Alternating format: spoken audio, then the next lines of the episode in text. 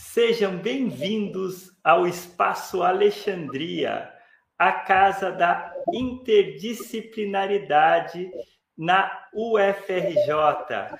É, eu sou José Otávio, hoje a gente não conseguiu entrar no horário certinho, estamos entrando agora. Eu sou um homem de 46 anos, branco, cabelos pretos, grisalho, com é, uma camisa branca de listinhas azuis. Estou sentado aqui apresentando o Espaço Alexandria.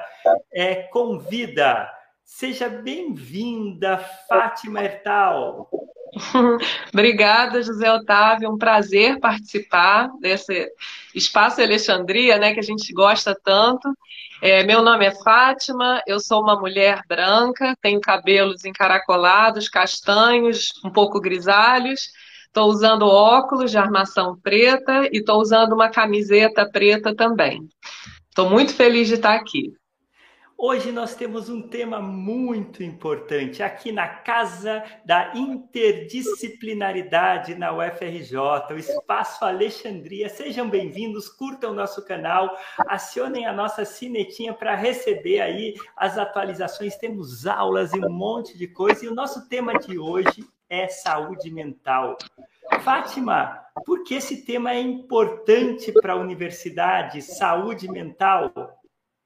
Então, José, é importante não só para a universidade, né? Acho que para todos, todo mundo, em todos os espaços de trabalho, de, de, das escolas, mas especialmente, né, meu grande interesse na saúde mental na universidade é porque eu trabalho na universidade, eu sou professora da universidade, eu estudo a saúde mental né, das pessoas, estudo pessoas que passaram por traumas e me interessei muito, especialmente durante a pandemia, em entender como estava a saúde mental dos estudantes da universidade, é, quais eram os principais estressores, né, os motivos de estresse de desses alunos e também para pensar é, em como a gente pode agir sobre esses fatores, ajudando a promover uma melhor qualidade de saúde física e mental, né? Então, assim, a gente precisa pensar que os estudantes da universidade são os nossos futuros profissionais, que vão estar atendendo pessoas, vão estar defendendo pessoas, né, construindo, fazendo tantas coisas importantes. E, por outro lado, na universidade, né, na UFRJ especialmente, a gente tem muitos pós-graduandos, né, que são os nossos futuros cientistas. Então a gente tem que pensar na saúde mental dessas pessoas, pensando que a gente pode desenvolver uma sociedade muito mais saudável, né? Então é, esse é meu grande interesse. Que interessante. Como está a saúde mental dos nossos pós-graduandos, Fátima? Olha, então não temos boas notícias, José.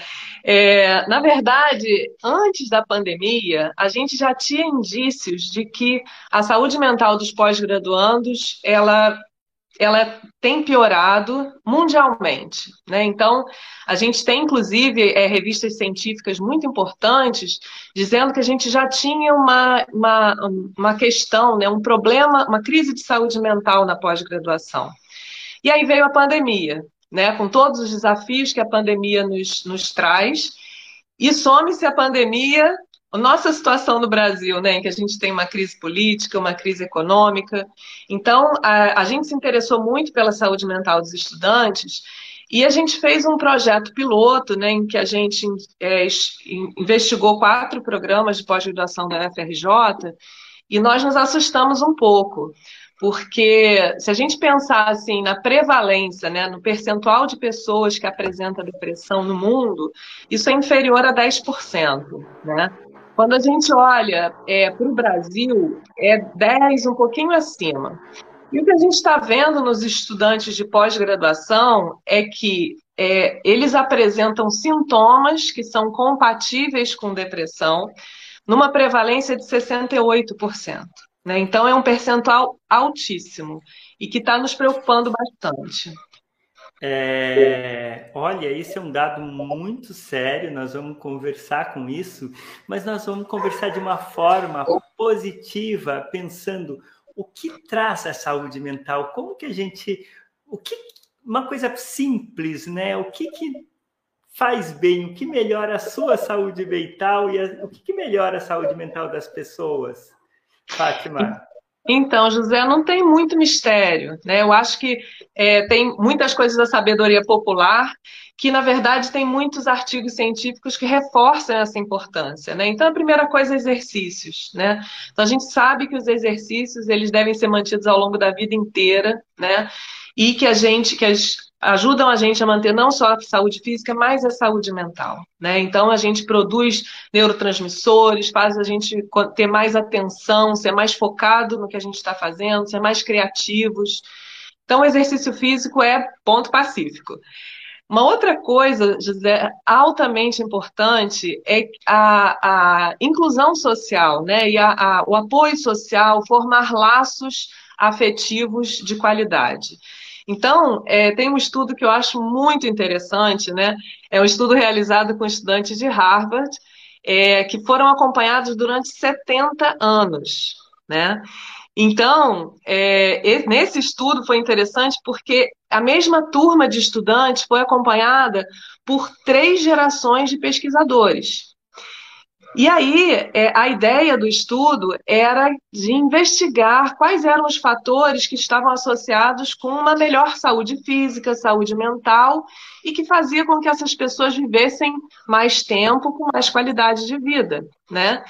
E aí, é, o que é muito interessante é que não foi é, a renda, não foi é, se a pessoa é, ganhou um emprego, não foi, não foi nada disso.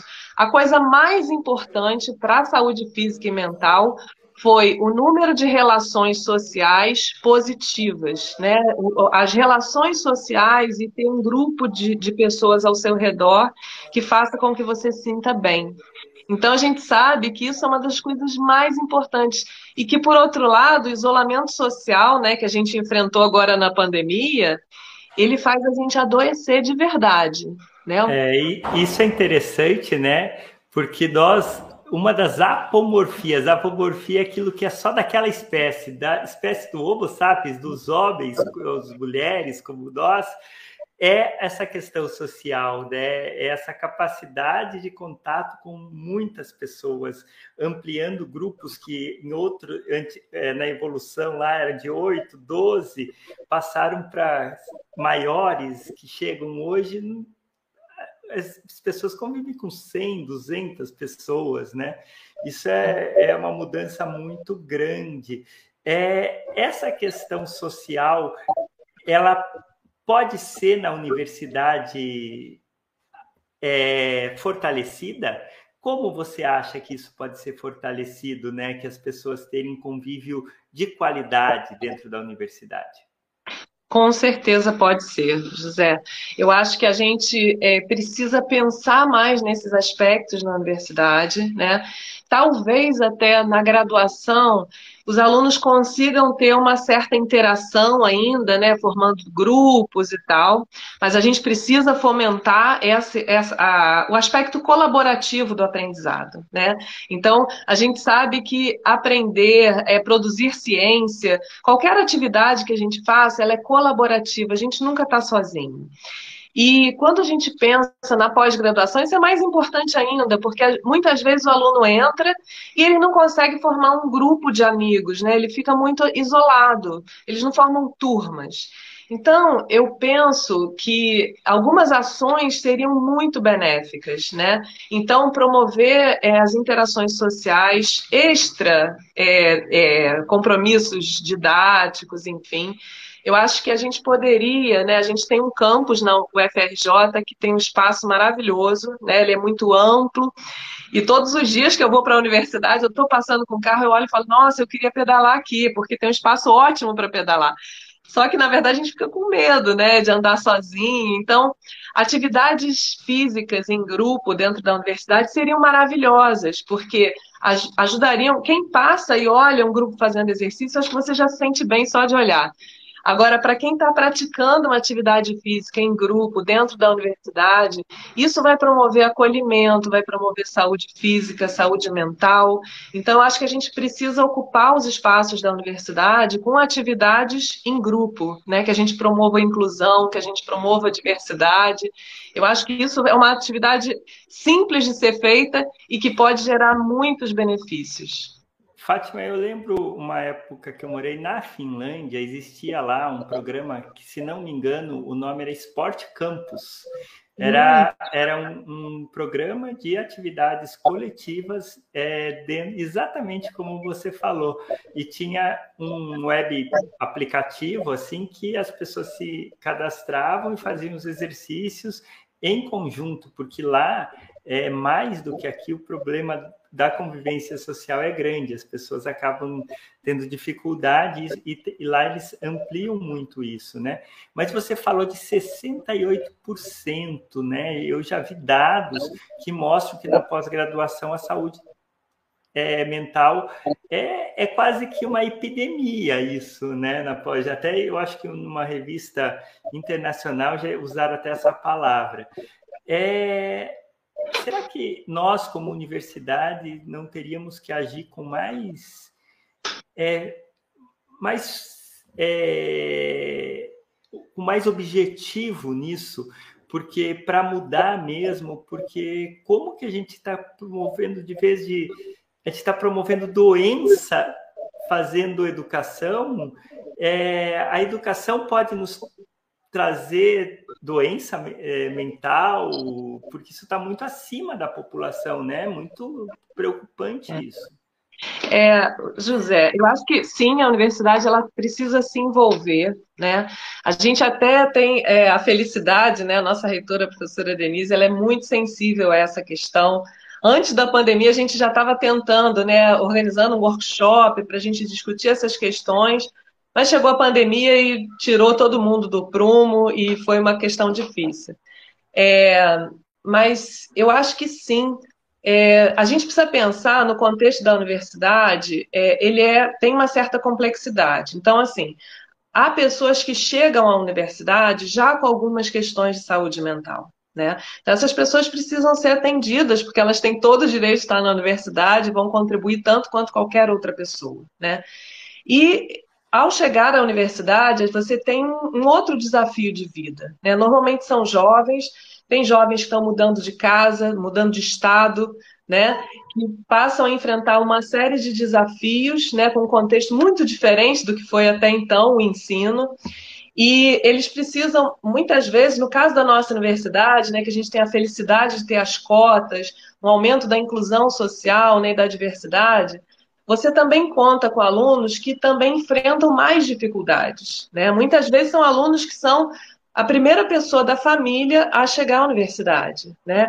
Então existe toda uma cobrança em cima dessas pessoas, né? De que ela é esperança de que dias melhores virão. Então a pessoa se sente cobrada, ela tem o desafio do transporte, da manutenção da universidade, tem uma série de desafios. Eu quero chamar a atenção de que eu sou muito feliz, grata por a gente ter os cotistas na universidade. Nossa universidade melhorou muito por causa dos cotistas, e eles têm um excelente desempenho, tão bom ou melhor que os não cotistas. Mas a questão é que nós, como universidade, a gente precisa pensar na saúde mental dessas pessoas, né? Então, a gente precisa pensar em políticas que promovam a inclusão social, que promovam as atividades físicas, né? A gente precisa pensar nisso coletivamente. É, eu trabalhei em saúde mental 10 anos da minha vida, né? Eu, minha formação primeira é como terapeuta ocupacional. É, fundamos CAPES na cidade de Itu, foi o primeiro CAPES, Serviço de Saúde Mental, né? É, no interior, de, é, na cidade de Itu, e no ano de 2001 então, muito antigo. A, lei é por aí, né? Que ela, ela surge, é, a lei, criando essa questão de saúde mental. É, nós tivemos uma experiência lá que a gente replicou de amigos qualificados. Então, aquelas pessoas que, que tinham, por exemplo, reinternações hospitalares, é, na época, por esquizofrenia grave, né? É, e, e, outras situações é, graves, a gente é, trabalhou com uma rede social. Então, a gente trabalhava com alguém da família, algum amigo, algum lugar da cidade, e a gente fez um mapa. E eu lembro bem que isso diminuiu a internação quase total na cidade, as pessoas relataram uma melhora muito grande, né? Será que na universidade a gente não pode é, fomentar para as pessoas que mais precisam um, um apoio, né? Um apoio é, um apoio qualificado, um amigo qualificado. Nossa, José, essa iniciativa é maravilhosa. Muitos parabéns por isso. Eu imagino, então imaginar uma pessoa, né, que tem uma questão de saúde mental, se sentir acolhida e se sentir, né, ter uma rede de apoio, isso é maravilhoso. Eu acho que sim, a gente precisa disso.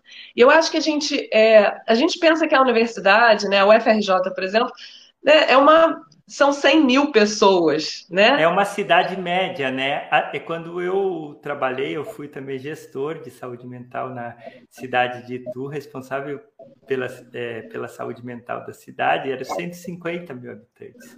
Uhum. É, a UFRJ é quase desse tamanho, né? De uma cidade média brasileira.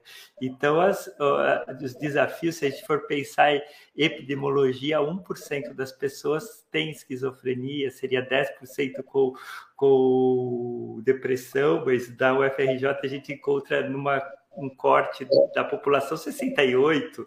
Então é um problema muito grande, né? A gente tem que fazer. E eu fico pensando agora numa outra coisa. Como a gente criar é, espaços mais acessíveis, espaços que as pessoas queiram frequentar disciplinas é, de estudos né, que sejam inclusivas e, e que sejam mais leves né, e que sejam mais humanas. É possível isso? Eu, eu acho que é totalmente possível. Eu acho que nós, é, professores, a gente precisa repensar o ensino. Né? Então, a gente tem uma, uma, uma forma de ensino que ela é assim, é muito antiquada, né? E a gente, especialmente né, durante a pandemia, a gente teve muito essa visão de cobrar trabalhos, vários trabalhos, bota os alunos para trabalhar. E isso causa um nível de exigência nos alunos, né? Que você até embota a criatividade, embota as possibilidades de interação. Então, eu acho que sim, a gente precisa repensar o ensino, a gente precisa repensar as atividades, é, porque, na verdade, é, a gente precisa fomentar a criatividade, né? Então, um profissional criativo que tem um olhar diferenciado, né, um olhar mais é, qualificado, ele é um profissional muito melhor, né? Então, eu acho que sim, a gente precisa repensar isso tudo. E eu acho que a gente pode, é, pensando na complexidade da UFRJ, né, uma cidade de médio porte, então eu acho que a gente precisa começar a pensar em soluções locais e conversar. Né? Então, por exemplo, é, lá no Instituto de Biofísica, onde eu trabalho, é, pré-pandemia a gente tinha identificado já vários casos, né, eu, outros professores, de alunos que vinham conversar com questões de sofrimento mental. E aí nós nos reunimos é, para a gente pensar em formar uma comissão que pensasse a saúde mental dentro do Instituto de Biofísica. Isso foi pré-pandemia. E aí chegou a pandemia, a gente perdeu um pouco né, o prumo, até que a gente pensou, falou assim, não, ó, esse é o momento que os nossos alunos estão precisando mais de uma comissão de saúde mental. E decidimos, no meio da pandemia, abrir uma comissão de, de atenção à saúde mental na pós-graduação. E aí essa comissão começou assim, né? A gente pensando junto, batendo cabeça. A gente fazia encontros semanais online em que a gente discutia temas importantes para os alunos, né? E a gente conseguiu colaboração de uma psicóloga, Soraya Jordão, que nos ajudou muito, que deixava de atender os pacientes dela para conversar com os nossos alunos. E essa comissão cresceu, né, virou esse projeto de pesquisa de saúde mental, né, um piloto, e que agora está sendo expandido né, para toda a UFRJ. Então, esse projeto vai agora é, investigar os 15 mil alunos de pós-graduação da UFRJ. E, e nesse aspecto também, né, a gente acabou buscando soluções, pequenas soluções. Então, a gente conseguiu, num edital da FAPERJ, é, verba para a gente pagar duas psicólogas para atender online os alunos que mais precisassem dentro da pós-graduação e que elas também pudessem é, fazer conversas com os alunos, né, muito é, fazer o acolhimento desses alunos. Então, assim, a gente está pensando em soluções locais porque o problema é urgente, né? E a gente é... imagina a complexidade desse problema. A pressão, né? A gente está. É, é, a UFRJ está em vários lugares é, do Rio de Janeiro e até do Brasil, com até é, a parte de geologia, é, tem no Ceará, é um campus avançado, um, é, o, a UFRJ é ampla, né? E agora com a pandemia ela é dispersa porque os, os, as próprias pessoas, os estudantes, muitos foram para suas casas e voltaram a ter contato, então ela, ela, é, ela é ampliada. Eu fico pensando assim, como atingir, né? Você falou da, do online aí. Teve uma pesquisa, um, uma o professor Roberto Lente escreveu na sua coluna. Leiam a coluna todas as sextas-feiras do Globo, é muito legal. É, ele, ele escreveu que as aulas, os encontros como esse a gente está fazendo, a gente está muito mais focado do que numa conversa como se a gente estivesse presencial. Mas para a criatividade é muito importante o encontro presencial. Como a gente misturar esses dois mundos para ter uma melhor saúde mental no futuro, é, Fátima? Nossa, pergunta difícil essa, José. É, eu acho que a gente, é, como né, a gente concorda nisso, a, o virtual chegou para ficar. Né? A gente sabe que tem é, muitas vantagens. Então, por exemplo, uma grande vantagem, a gente, na pós-graduação, durante a pandemia, eu dei um curso junto com o meu colega, né, Bruce, em que a gente atingiu vários estados do Brasil. Então, a gente tinha pós-graduandos em Minas, na Bahia. Isso foi maravilhoso, né? Então, você difundiu o conhecimento e a gente gostou demais dessa experiência. Agora, por outro lado, então, assim, há atividades que a gente pode usar esse esse formato virtual e que a gente consegue fazer de modo bastante é, vantajoso. Mas a gente precisa ainda do presencial. É, é engraçado porque é uma coisa que eu discuto muito com a professora Eliane Colchan, que ela chama atenção, fala assim, olha, a gente, para a gente sentir a presença de outra pessoa no nosso corpo, a gente tem a visão que a gente está usando aqui, a gente tem a audição, que a gente também está usando, mas você tem o olfato, você tem o toque, você tem uma série de outros sinais. Você tem aqueles neuro. A, a, aqueles, acho que é neuroreceptores, não sei, que sentem a presença de alguém que está se aproximando, que a Eliane estuda, né? Uma coisa bem diferente. É, são os sensores de, de carinho, né? A gente tem sensores na pele para o carinho. Então, isso é uma coisa muito forte, muito potente. E a gente sente muita falta disso. Então, a proximidade, né, o toque afetivo, isso tudo é muito importante. Então, assim, a gente precisa pensar nesse desafio de combinar as vantagens do virtual com as vantagens do presencial. A gente não pode ser radical nem no sentido nem no outro, né, José? Uma mistura, né? E é um híbrido. Parece que isso veio, veio para ficar.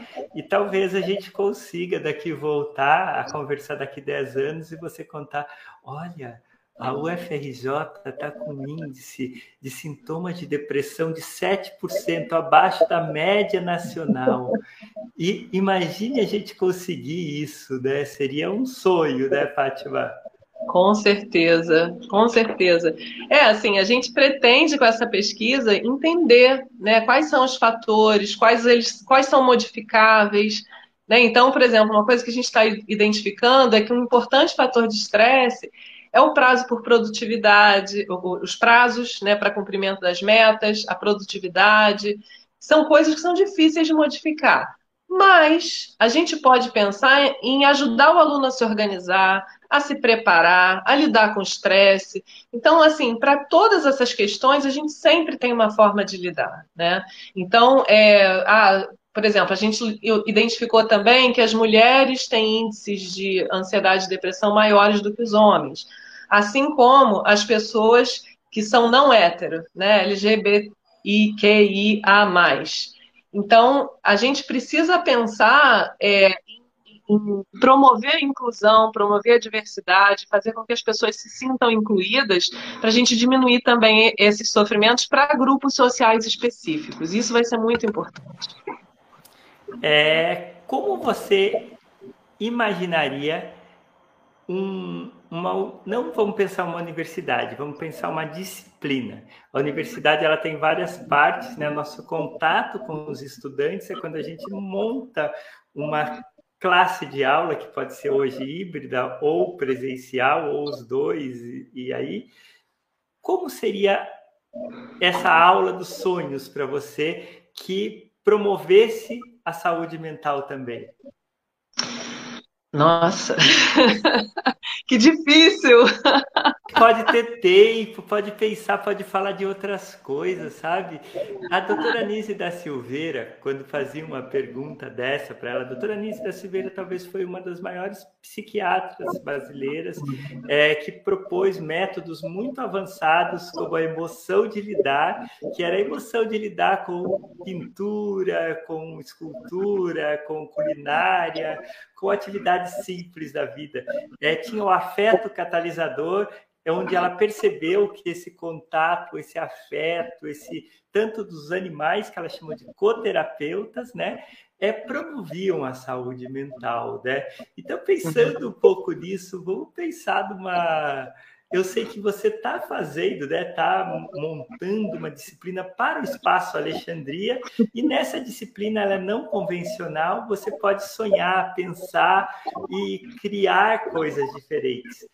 Como seria essa disciplina no mundo das ideias, do mundo ideal, né? Para a gente trazer para o mundo real. José, eu fico assim, eu tento trazer coisas que, primeiro, que eu gosto, né? Então, eu adoro a interação com os alunos, né? Estar presencialmente com os alunos, para mim, faz toda a diferença. Embora eu tenha tido boas experiências também no remoto, então, assim, eu gosto demais de estar, de olhar no olho no olho, né? Perceber que aquela pessoa não está muito bem. Então, eu acho, primeiro, estar junto, né?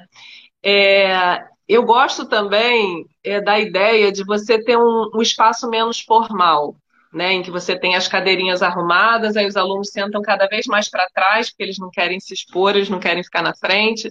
Então, você tem um ambiente mais descontraído para que você possa fazer realmente uma troca de ideias. Né? Então, eu acho que seria um espaço aberto, verde, é, em que a gente pudesse trocar ideias, talvez comer uma coisa agradável e pensar juntos. Né? Eu acho que é, mais do que a gente ficar passando, passando conteúdo e pensando sobre. Eu acho que. Mas isso pressupõe também que as pessoas façam, e que eu acho que os alunos estão muito perto disso, né? Em que eles vão atrás dos seus interesses e busquem os seus interesses e a gente use esse momento de interação para troca de ideias, né? Porque na verdade, assim, sentar e ficar ouvindo um monte de conteúdos, os alunos fazem na internet. É, é e isso a gente já sabe, a ciência já mostrou para gente que não é, é, mais positivo. Numa uma aula de interação virtual, é, a atenção é maior mas a criatividade, a troca de ideias, o contato pessoal né, é insuperável. Então, você está falando que vai montar uma classe diferente. Então, pode ter puff, pode ter as pessoas conversando aqui, é, alguém traz uma cozinha do lado da, da, daí que alguns alunos prepararam, trouxeram, a gente tem um convidado está conversando, né? E, e tem umas tarefas para serem desenvolvidas também. Então, o que mais, assim, que pode realmente fazer a diferença, né? Uma coisa que eu fico pensando é que todas as pessoas não são iguais, né? Então, tem pessoas que é muito positivo, mas tem uma parcela pequena da população é, que vai de 2% a 3%, um pouquinho mais, é, que são pessoas com autismo, pessoas é, com algumas dificuldades sociais, com algumas questões de neurodesenvolvimento que dificultam a interação social e sensorial, é que elas é muito difícil esse tipo de contato, né? Então, como com essa neurodiversidade, né? Como a gente criar sistemas que sejam inclusivos para todos? Para mim, eu acho que é muito difícil até pensar nisso. Muito difícil, muito difícil. Mas é, eu acho que a gente precisa pensar, exatamente, né? pensar a diversidade. Né? Então, a primeira coisa que eu acho mais importante de tudo é perguntar para a pessoa como você se sente confortável. Né? O que, que é bom para você como aula? E aí, porque cada turma vai ter uma especificidade, né? Então a gente precisa pensar sobre isso. E talvez, José, é, uma coisa que a gente faz muitas vezes, eu estou fazendo laboratório, são atividades mistas. Então, tem uma pessoa que não pode, ou que prefere estar olhando só para a tela, se tiver muito ruidoso, eu vou reduzir o, o ruído. E tem uma pessoa virtual e tem outras pessoas presenciais. Talvez isso ajude um pouquinho. Mas é, uma coisa que a gente precisa pensar muito é ouvir a demanda de cada pessoa, né, as especificidades. Porque, por exemplo, né, eu coordeno um projeto de extensão que fala sobre desconstrução de estereótipos. Né? E a gente trabalha com estereótipos de gênero, de raça, de estado socioeconômico. A gente tenta também trabalhar com neurodiversidade, mas ainda pouco. É, e a questão central é assim: a gente precisa. Eu tento abordar a questão neurocientífica, mas eu sempre falo nessas, nessas apresentações que eu, como mulher branca, eu posso falar da perspectiva de uma mulher que tem filho e que é, eu, eu sofri, né, eu passei por determinadas situações na minha condição de mulher branca. Eu jamais vou poder falar pela perspectiva de uma mulher negra, de uma mulher trans, de uma pessoa, enfim. Então, é, eu acho que a gente precisa dar voz às pessoas, né, com as suas especificidades, para que a gente entenda, e aí sim, dentro das especificidades é... pessoa, pensar no conjunto. Tem um lema é, antigo da Sociedade das Pessoas com Deficiência nos Estados Unidos, que é nada de nós sem nós. Exatamente. Nada de nós sem nós. Então, ouvir cada segmento, né? Isso é muito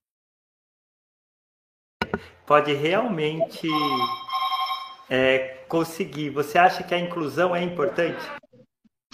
É importantíssima, né? A gente sabe que na verdade é, inclusive se a gente pensar em lucro, né? Que não, na verdade não é o nosso objetivo, mas até em termos de lucro, as empresas mais diversas elas é... são ativas, né?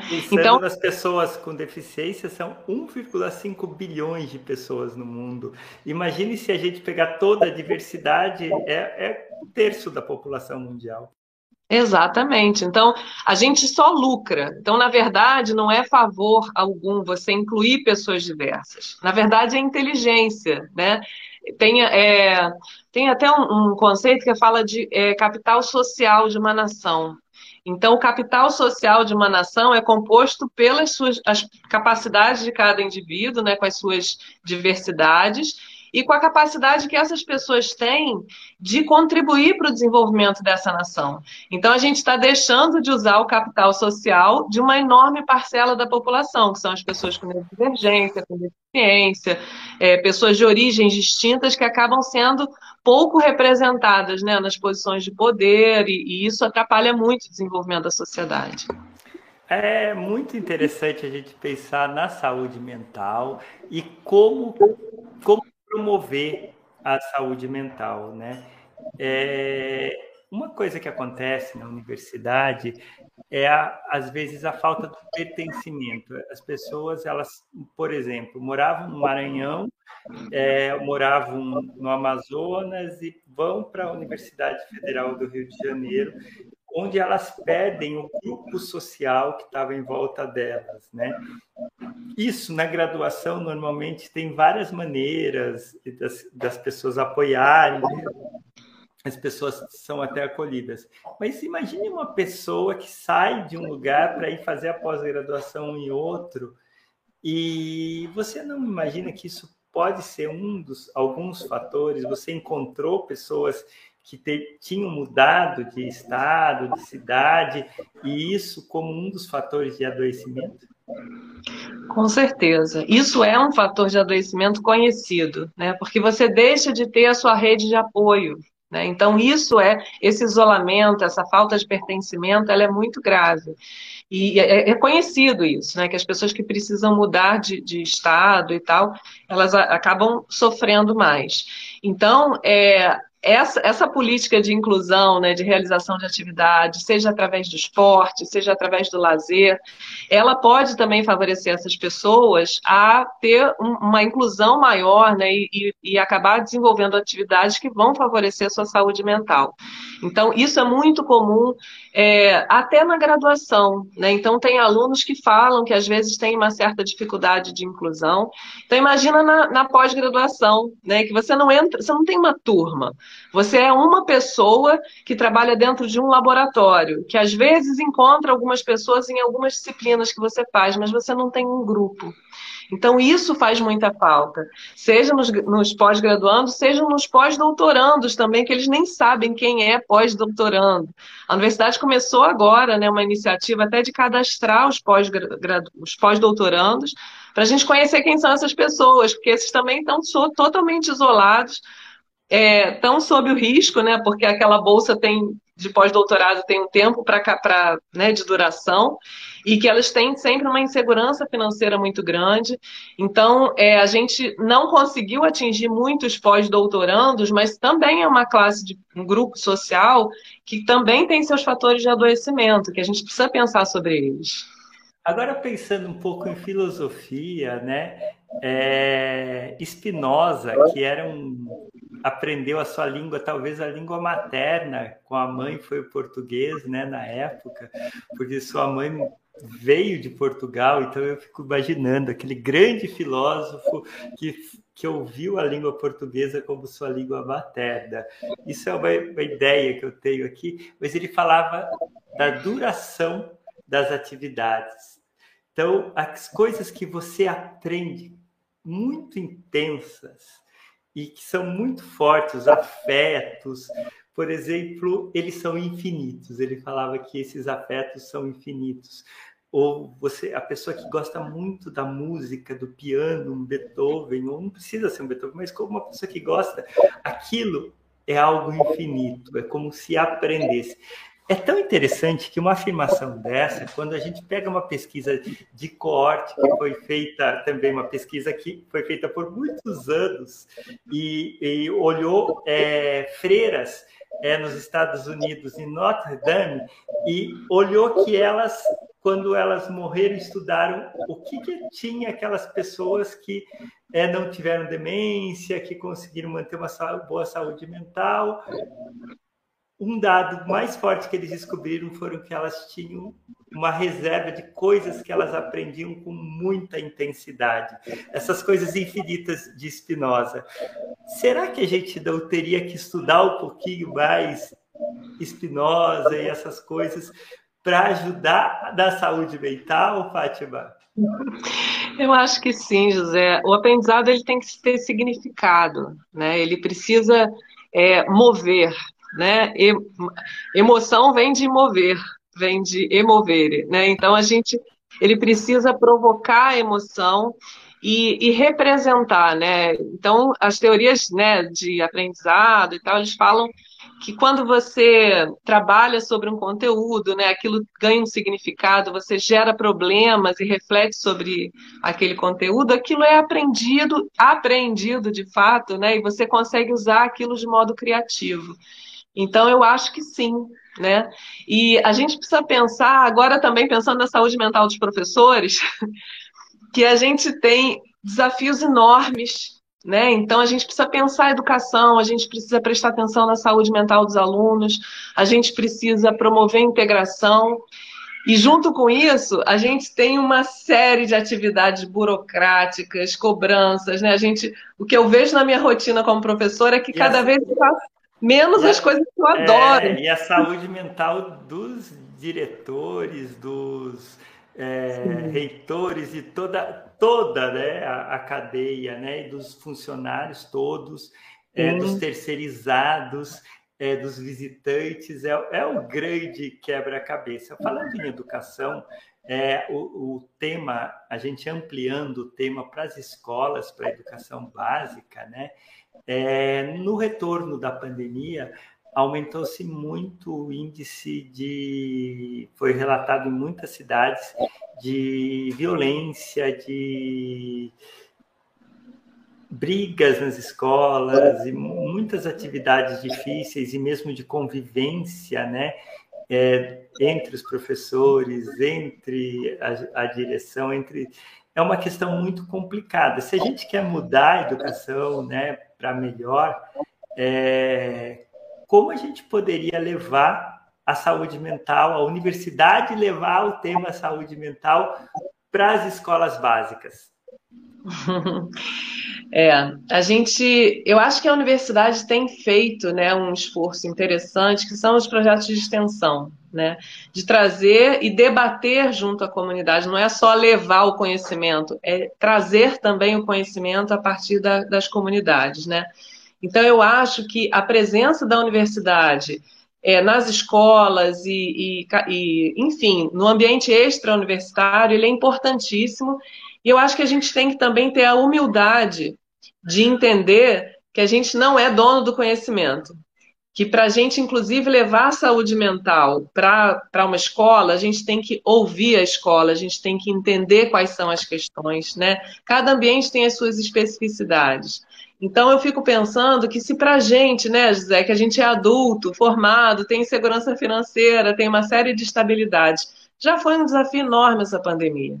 Então, imagina, é, pra, tanto para os estudantes né, de escola, é, ensino básico e ensino médio, é, ensino fundamental, que estão numa fase de socialização importantíssima né, e que ficaram privados do convívio.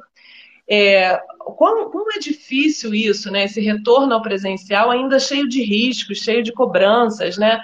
E por outro lado, você tem gestores que foram obrigados a lidar com situações muito desafiadoras. Então, ele tinha que dar conta de uma escola que passou a ser virtual, que tem que se adaptar, ela tem que exigir, mas ela tem que entender do aluno. Então, assim, foi muito desafio para todo mundo, né? Então, com certeza, eu acho que a gente precisa, enquanto universidade, fomentar cada vez e valorizar a extensão. Porque eu acho que assim, a gente está caminhando, né? Cada vez mais a gente tem mais projetos de extensão lindos, mas eu acho que é, na carreira científica a gente ainda valoriza muito pouco o trabalho de extensão. Por que, que são projetos, né? Porque não são tudo uma coisa só. Eu não consigo muito entender, porque se você convida as pessoas e abre a, a universidade por, no ensino, você pode fazer extensão junto, né?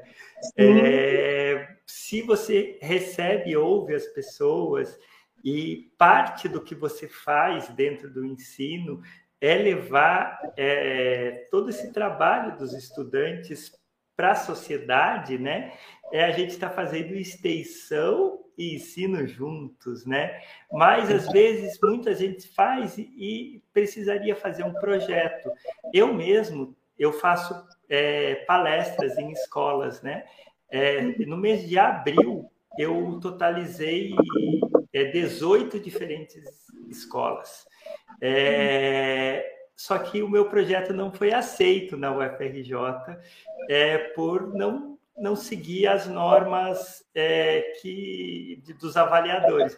Então, o que eu vejo é que as coisas teriam que ser feitas e marcadas e, e computadas, e não você mandar um projeto que vai fazer. Eu acho que as coisas podem ser um sistema muito mais flexível e leve, né? É, porque acaba.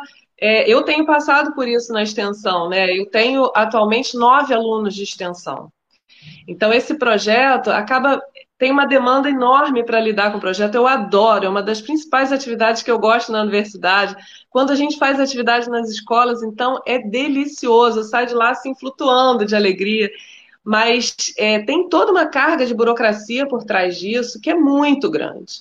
E às vezes você pensa duas vezes antes de fazer o projeto, exatamente porque você acha que eu não vou dar conta de tanta burocracia, né?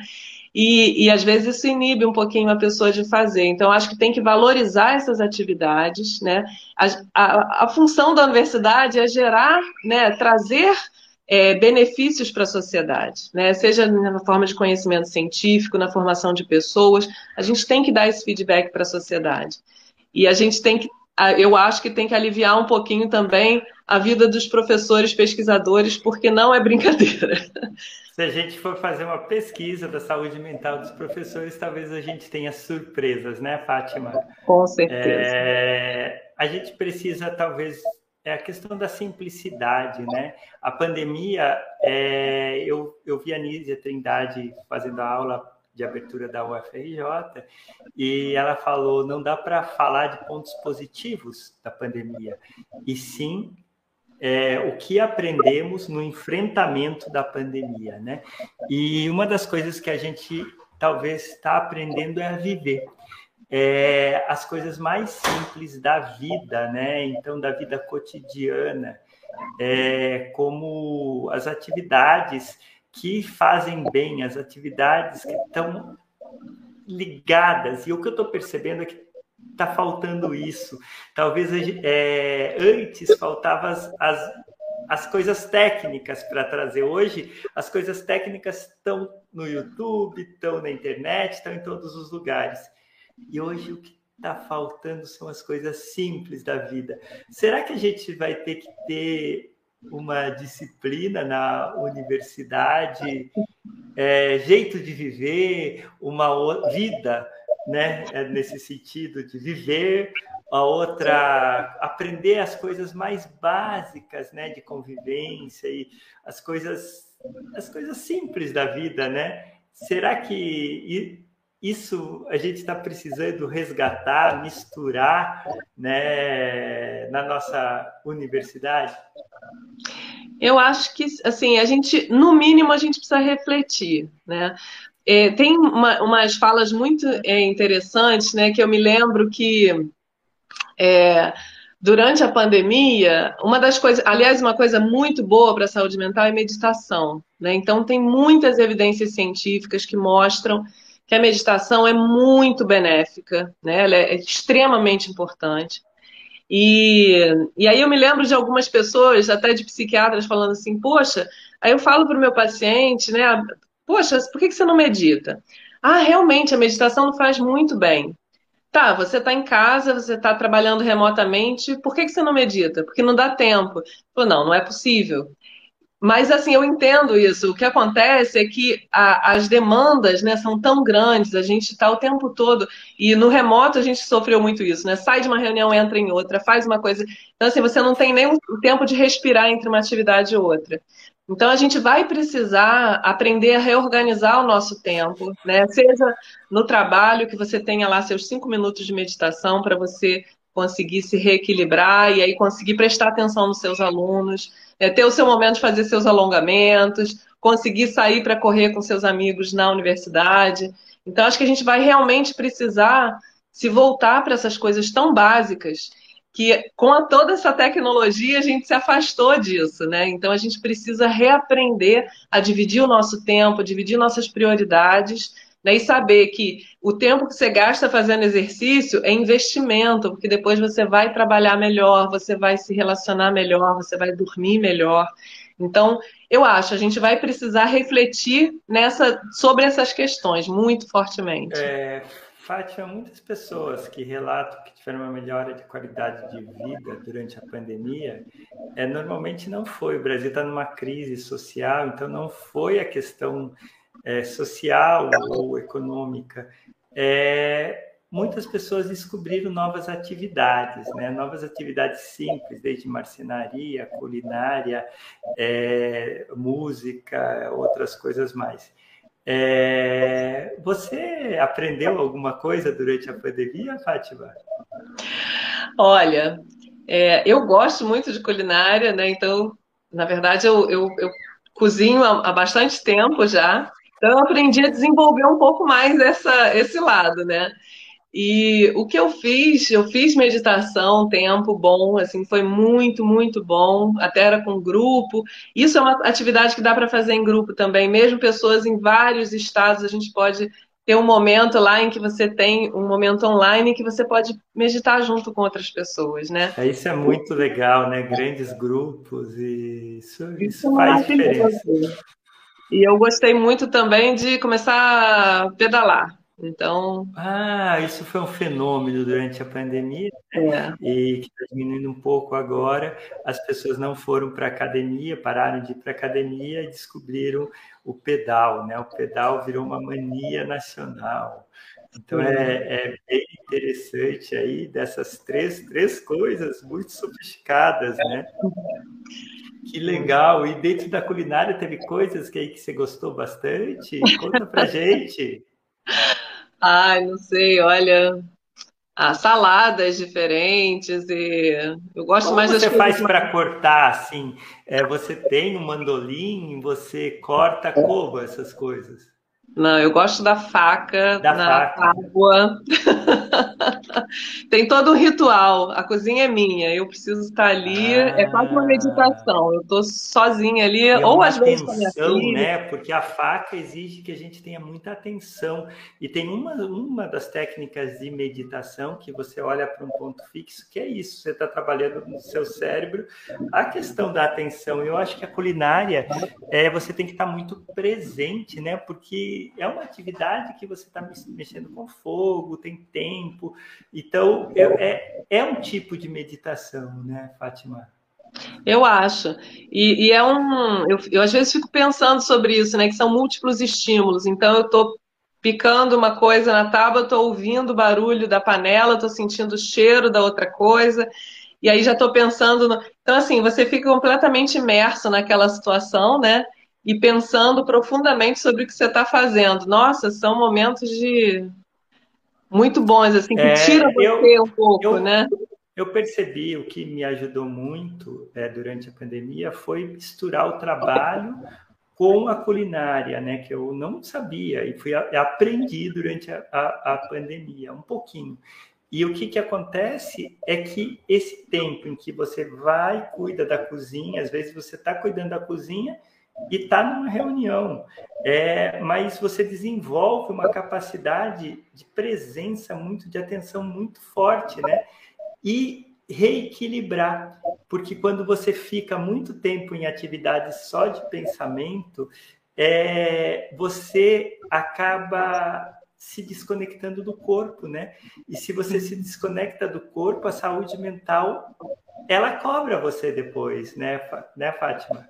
Com certeza. Na verdade, é engraçado, por um tempo eu achava que trabalhando em casa, né, muitas horas no computador e ter que sair rapidamente para fazer o almoço e tal, para mim, para minha filha, o horário da escola, é, primeiro eu achava que era um peso, depois eu entendi que era uma vantagem, porque eu saía daquele mundo e eu entrava na, e esquecia, levantava o corpo, né, me movimentava de uma forma diferente, tinha outros estímulos e depois eu voltava.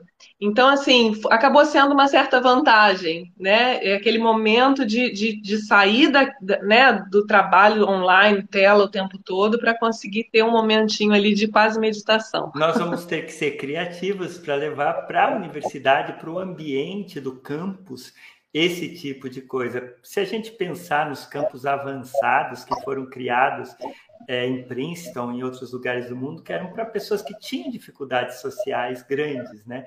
E, e, que precisavam estar num lugar que eles tivessem facilidade da comida, facilidade de acesso às coisas e um ambiente protegido. E essa é uma das ideias do campus, né? E que, será que a gente não vai ter que re fazer uma reengenharia do nosso espaço físico e mental da universidade, Fátima? Eu acho, eu acho inclusive, é, eu, eu, eu, me incomodo um pouco né, com o nosso campus do, da, da, da, Ilha do Governador, né, da Ilha do Fundão, porque eu acho que a arquitetura toda ela favorece o isolamento. Né? Então, eu, eu acho muito curioso que eu tenho amigos que estão no mesmo corredor que eu, trabalhando a semana inteira, e a gente não se vê, né? Então a gente não se encontra, então ficam as pessoas isoladas nos seus é, laboratórios. Não, não, é circular, né? São pontos que levam à distância, né? Ela é toda feita para isso.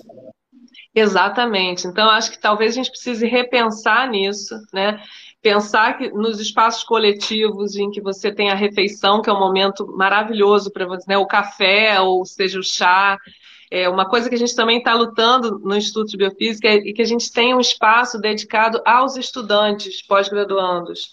Né? Então, espaço físico para eles fazerem o que eles quiserem, seja aulas de meditação, seja um encontro social, almoçar juntos, fazer um debate, enfim, um espaço agradável, né? É, Fátima, mesmo antes da pandemia, as, as indústrias, principalmente criativas, né, é, que tinham escritórios, a gente sabe as grandes empresas como Google, Facebook e outras, inclusive no Brasil, desenvolveram é, a Pixar é o maior exemplo disso. Escritórios muito divertidos, escritórios que tivessem cadeira de balanço, que tivessem comida fácil e de qualidade, que você conseguisse é, ter interação, tivesse jogos, tivesse momentos de descontração. Será que a gente vai conseguir colocar alguma dessas coisas que já estão aí nas empresas dentro da universidade? A gente precisa, né? A gente precisa, inclusive, é uma atitude inteligente, porque vai tornar as pessoas mais produtivas, né? as pessoas menos adoecidas. Então, acho que a gente precisa pensar nesses espaços, né? Quando a... e, e, a gente pode começar, na verdade, né? Eu, me incomoda um pouco é, a postura que eu, que eu vejo às vezes de ah, é a reitoria ou a pró-reitoria que tem que resolver isso. Na verdade, nós, como comunidade, precisamos pensar sobre isso. Né? Então, a gente precisa pensar dentro do seu laboratório como a coisa funciona, né? dentro do seu programa de pós-graduação como a coisa funciona. Né? O programa ele é receptivo, ele favorece diversidade, ele dá atenção às questões né, dos alunos, dos professores, dos técnicos. Então, e é, é muito importante, né, Fátima, isso da, do local, né? Um local que seja mais agradável, que, que a gente se sinta bem, né?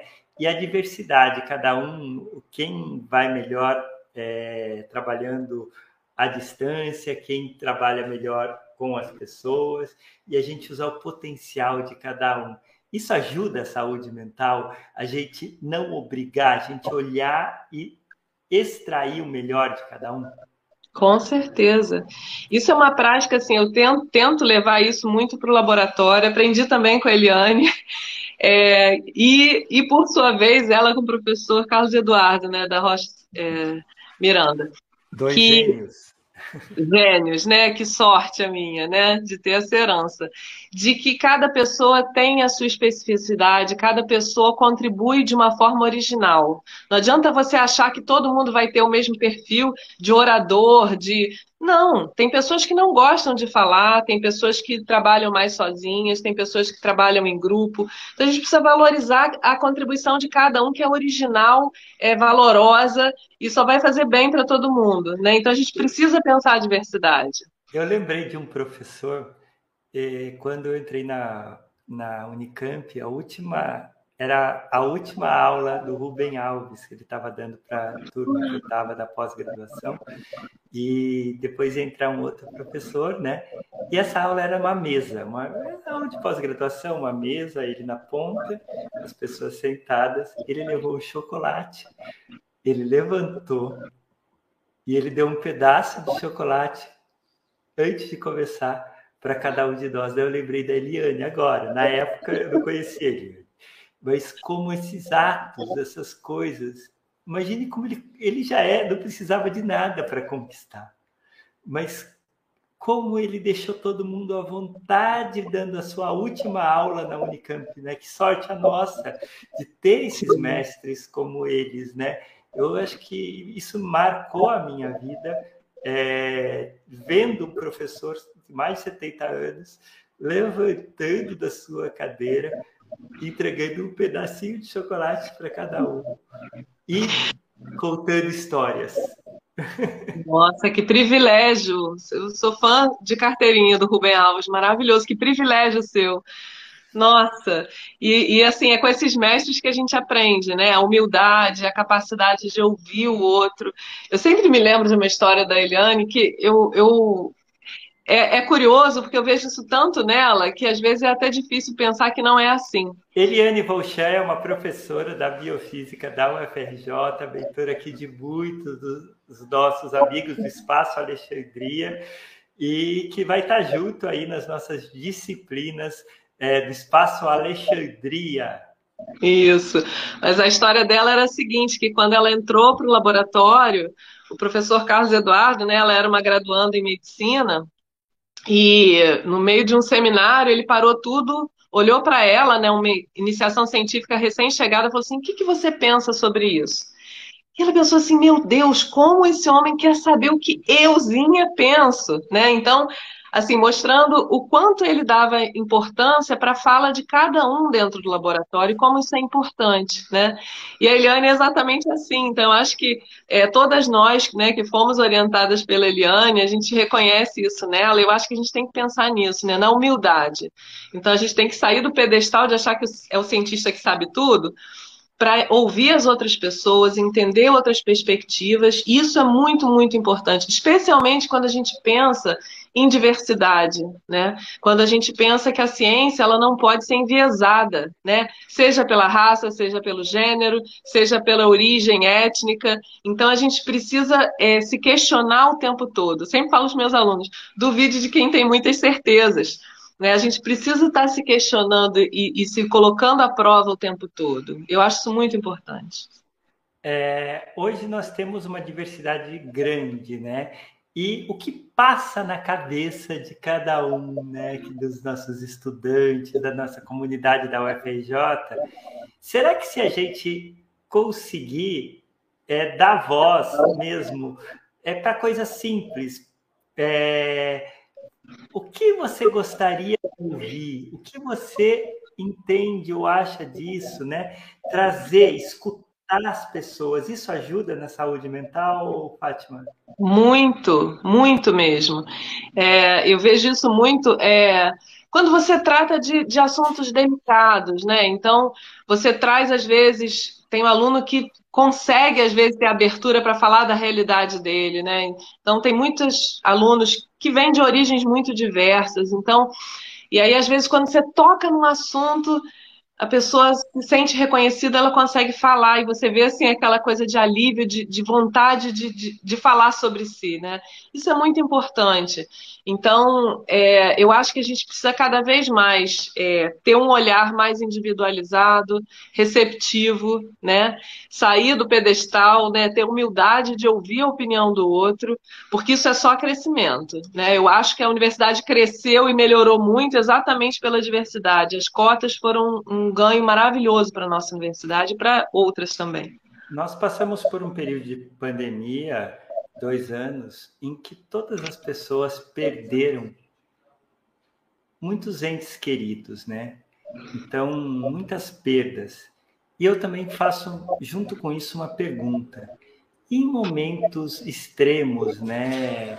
É, quando a gente tem um acidente perto do mundo da universidade, ou alguma coisa como já aconteceu nas cidades aí de, é, de chuva e que morre pessoas que são muito próximos da gente.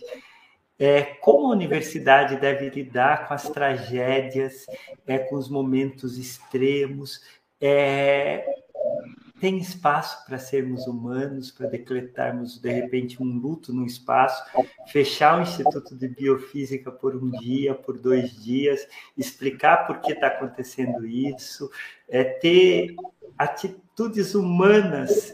É, cabe isso na universidade ou nas escolas, nas universidades, elas devem é, não pensar no lado humano das pessoas e isso é o seu trabalho e se você morrer amanhã tem outra pessoa no seu lugar, Fátima. Ah, de modo algum, né? Na verdade, assim, a universidade existe para servir a sociedade, né? Então ela serve no sentido de formar pessoas, de produzir pesquisa, de trazer conhecimento. E quando essa sociedade enfrenta uma dificuldade, é óbvio né, que o papel da universidade é estar junto com as pessoas, né, fornecer suporte, é ajudar. A gente é, tem visto até várias iniciativas muito interessantes, né, naquelas chuvas de Friburgo, teve um treinamento, até foi interessante, o pessoal é, de lá do Instituto de Psiquiatria, né, com quem eu trabalho, que trabalha com transtorno de estresse pós-traumático, deu, ofereceu treinamento para os profissionais de saúde de Friburgo para ajudar as pessoas que tinham sido passado por traumas. Então, a universidade ela, é, ela precisa fazer isso, né? E eu acho que ainda que sejam medidas simbólicas, né? Você decretar luto, você, eu acho que isso fala muito para a sua comunidade. Olha, isso importa para gente, né? Você importa. Exatamente. Você é parte. É, é, é, Fátima, eu tenho pensado muito que essas é, competências da humanidade é, são muito importantes para os nossos futuros é, todos os estudantes que vão para a sociedade. E por que, que a gente não pode trabalhar mais e se preocupar mais com essas competências até do que algumas competências técnicas que o mundo já está dando conta, né? Eu acho que a universidade tem que olhar para o lado da humanidade. Com certeza. Humanidade, pensar que, né, como o Antônio Nobre fala, né, o, o, o, planeta é colaborativo, né? A vida é um na Terra vivo. é colaborativa, né? A Terra é como um ser vivo que tem a sua própria homeostase e a gente tem que pensar. Eu, eu acho muito curioso, José, porque nós humanos temos uma visão muito curiosa de que assim, eu quero deixar minha marca no mundo, né? Eu quero que para sempre lembrem de mim. Quando o natural, na verdade, é o é contrário. Que... Não é deixe sua marca. É, não, deixa o mundo continuar. Que coisa. Não é? Você vai virar é, comidinha de bactéria e tá tudo bem. Você vai voltar a fazer parte desse planeta maravilhoso. Então, a gente tem essa visão muito particular, né, de que ah, eu sou. Na verdade, você é parte de um sistema, né? E a gente tem que pensar em viver nesse sistema do modo mais colaborativo, de produzir mais vantagens e menos problemas para esse sistema, né? É, nós somos um ser que gasta uma energia maluca para cozinhar, isso que nos deu essa todo, toda essa isso que nós temos, né? É, e a gente tem que voltar à simplicidade, né? Fazer parte da natureza. É muito bonito tudo isso. A Fátima falou do Antônio Nobre e a ideia é, de Gaia, né? De um sistema complexo, a Terra como um ser vivo. Isso é muito bonito. E a gente vai falar disso mais aqui do Espaço Alexandria da UFRJ, a Casa da Interdisciplinaridade onde você pode aprender, conversar, discutir, trocar sobre qualquer tema. É você que não curtiu ainda nosso canal, curta nosso canal aqui e que você que chegou ao fim é, escreva do, da, das nossas lives e nós estamos chegando também ao fim, Fátima. Eu vou abrir dois minutos, três minutos, quanto você quiser, para dar o seu recado para os estudantes da UFRJ que vão estar assistindo isso daqui 50 anos. Bom, daqui 50 anos eu espero que vocês tenham uma universidade renovada, né, cada vez mais inclusiva que aprenda né, a lidar com as diferenças e cada vez contribuir mais com essa sociedade, né, que precisa tanto né, do conhecimento gerado dentro da universidade. Então, é, eu acho que o Espaço Alexandria ele promove né, esse espaço de reflexão, né, de multidisciplinaridade, de pensares de, de modos de ver o mundo de forma muito distinta. E isso é uma coisa muito valiosa. Né? Eu quero dizer para os alunos também que é para eles acreditarem que eles são extremamente importantes. Né? Cada um de vocês, com as suas especificidades, com as suas questões difíceis ou fáceis, e que é, vocês procurem sempre é, buscar a inclusão, né? formar grupos, é, observar seus amigos que estão ao redor, que às vezes precisam de mais atenção. Então, a inclusão social é extremamente importante para a gente como espécie. Né? Então, vamos pensar nisso, né? em desenvolver uma sociedade mais saudável, mais pró-social, mais inclusiva. Acho que é, é bom para todo mundo. Obrigada, José, pelo convite. E tá sem som. Agora eu gostaria de dar um abraço em você. Foi muito bom conversar com você, né? É só isso que falta para a questão é, da, da conversa aqui, né? É, é, é, a gente conversa tanto, fica feliz. Eu fiquei muito feliz de conversar com você, né? Aprendi muito sobre saúde mental e como a gente pode ter uma universidade que deixe menos marcas no mundo, né? Olha só que interessante isso, a mensagem que a Fátima deixou para gente, muita coisa boa. Fátima, foi um prazer. Você gostou também de conversar?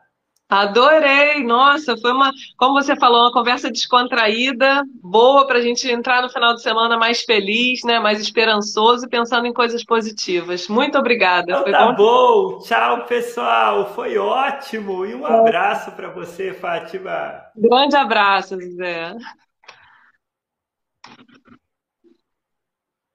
Eu estou aqui só que eu tenho que finalizar, né? Ah, tá, tá, tá, tá.